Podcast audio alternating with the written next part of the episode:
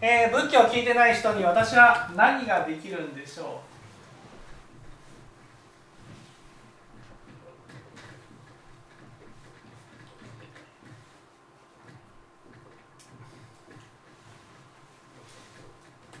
これはなかなか難しいですね。問題ですよね。だけどうんさっきも救いね救いっていう話をしましたよね。救いとは何ですか？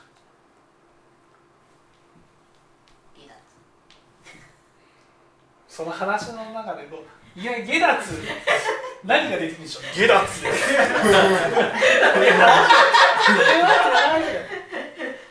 見 捨てられる不安がなくなるそうそうそう救いっていうのは見捨てられないってい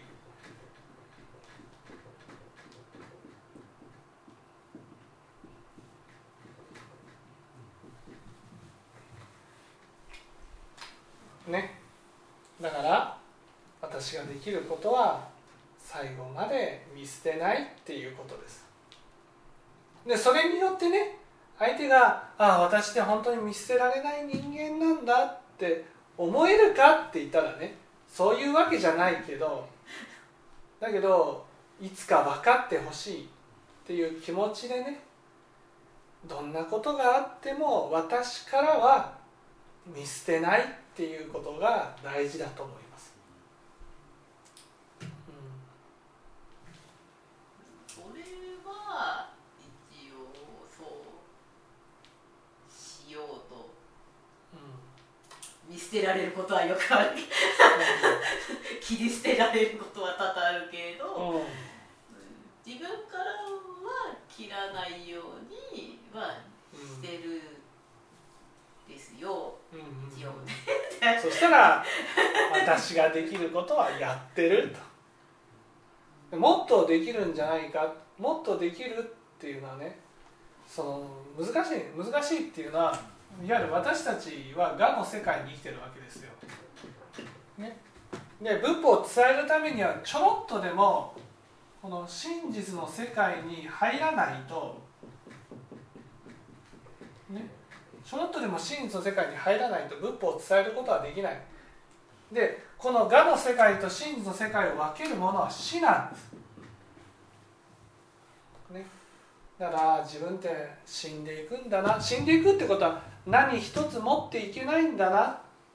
全部置いていかなくちゃいけないんだな。っていうことが分かっ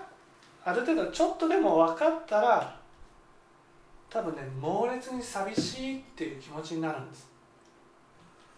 でも普通で言えばそこにならないじゃないですか。ならない。100人いたらもう90人はならないと思いますですよね。と思うんですよ。ならないならないから何ができるか。だから言ったじゃないですか。見捨てないと。それだけしかできないってことです、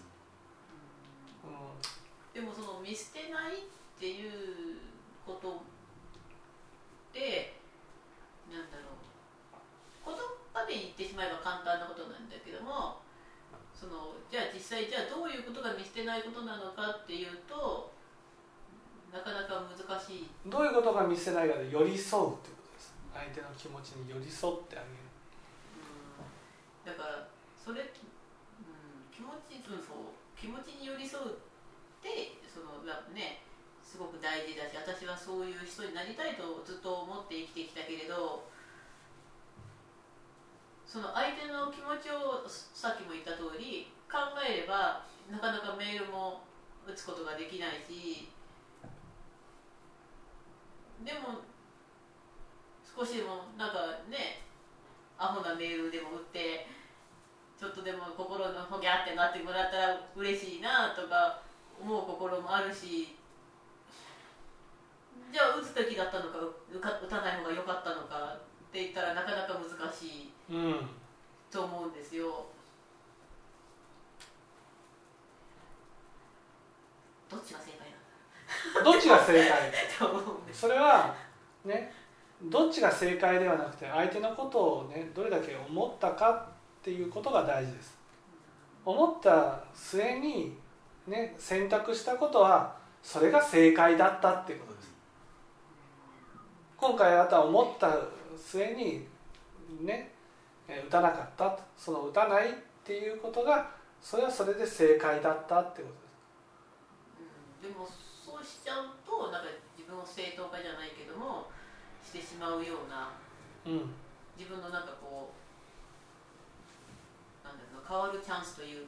かもっとこう気づくべきことに気づけるようになるためにはやっぱりなんだろう。いやだって仏教的にはね仏教的にはその亡くなっていく人に何をすればじゃなくて、ね、それを心に抱いて本当に今縁があって少しでも真実を知らされた人にこう徹底的にやっていくっていう、うん、でも私の感覚からすればなんですけどその真実を知ってるとか知らないとかじゃなくってこうなんか私と関わった人全てが私にとってはその真実を知ってる人より大事なんですよ。うんでも結局その人に対してできることは真実を知らないと突破口がないからね。そうなんですけど。突破口がない。突破口がないんですよ、だからもうできることはすごく限られてるんです、でも私がどっちかというとその真実で知ってる人ははっきり言ったらまあ、ほっとちゃダメだけどほっとほっとくのはあかんけど、うん、まあ、自然な流れでいい方に行くやろし、うん、私じゃなくても周りの人がいっぱいやるやろし、うん、と思うんですよ。で私はどっちかといったらなんかこうなんだろうなそのもうがいっぱいみたいな感じの人の方に私は行きたいね。行きたいけど できることはすごく少ないです。そう。そうです。だってもうがいっぱいだもん。もう本当にさこういっちゃなんだけどこうこうこうやってね谷底があってねでそこにこう流されて船に流されていくような感じでね楽しそうにしてるような感じなわけですよ。いやちょっと気づいてよ気づいてよっていうまた気づいてよ気づいてよっていうことをこうひたすら繰り返していくだけ。まあ、ここは悲しいけどねシビアにあそのこういう人なんだなっていうことを見ることは大事だと思います。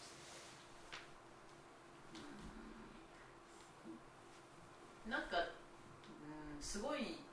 変な表現かもしれないですけども私はずっとそのことだけしか考えてない気がするんですよ。うんそのそのがいっぱいの人とどう接するか、はい、でどうにかこうちょぴっとでもこうちょっとしてもなんかなんか0.00何パーセントでもなんか真実が分かってくれたらいいとかそこしか考えられなくて。そう0.0何パーセントも分かってくれないんです そうそうなんですけど。分かってくれないんですそうなんですけど、ね、その私が分かるんですけど。っていうなないんですよ。本当俺俺感じることが全くね本当にがのまま死んでいけると思ってる。そうそうだからそれはなんかなんかうっすらというかこの頃はちょっと上田先生と喋っててあもうなんか100%までいかないにしてもまあ根性では無理なレベルなんだろうなってことは分かってきたんですけど。いや根性も無理じゃなくてこういう人はね来世がない。ああ確かに。そうそうなんですけどだからなんかねと思ってかなとは思うんですけど私の興味はそのがいっぱいの人の方にしかないんですよ。そう。やれるだけやったらいいと思う。やれるだけやってでもどっかで分かるんですああ本当に悲しいからね。でもお釈迦様もほ本当さ雨が降るとね地獄に落ちてるっていうね仏の眼を閉じると。こういうような人と本当山雨が降るごとく行く姿が見えたわけですよね。でそれをすごい悲しまれたお釈迦様もいるのでねその気持ちは分かりますけどどっかで、はあ、無理なんだな知ることが必要だと思います。頭では無理って分かってるんですよ。全然思ってない。分かってるんですけどなんかそれじゃあなんかなって。できることがあるんじゃないかなと思うのに結果は向こうから切られるし 切られるしその先のメールも何が正解かが分からなくなるしって。うん、まあ、正解だけをやれば良いということでは決してないし正解だけができるのが人間では決してないけれど、うん、人と接するのであればやっぱしできる限り正解の道を自分は行かなくてはと思うんですよ。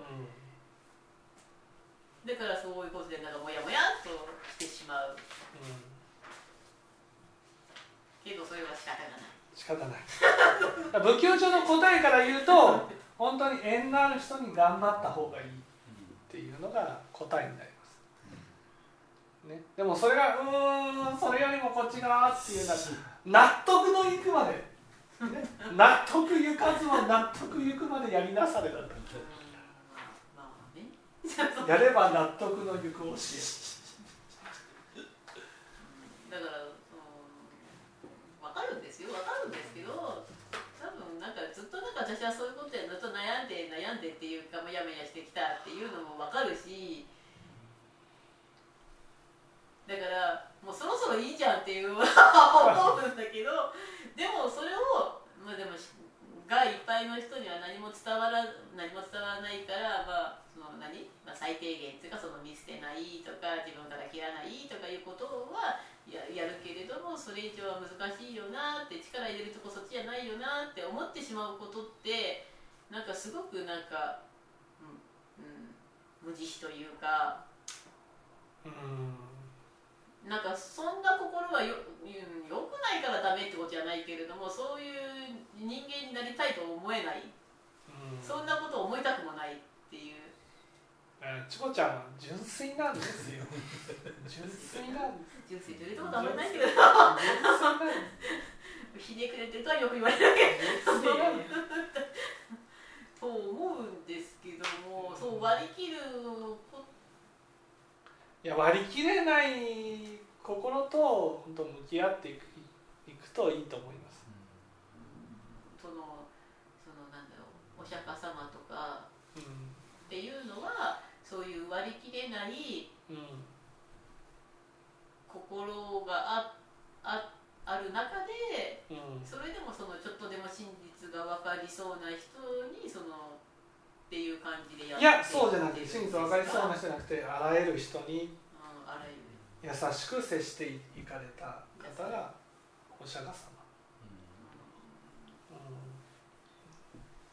うん、だから縁があるとか縁がないとかって関係なくあらゆる人に優しくしていかれた方がお釈迦様。じゃあやっぱそういうなんかやりきれないっていうのはうん、うん、ついて回るはい。はい。じゃあ今日は以上です。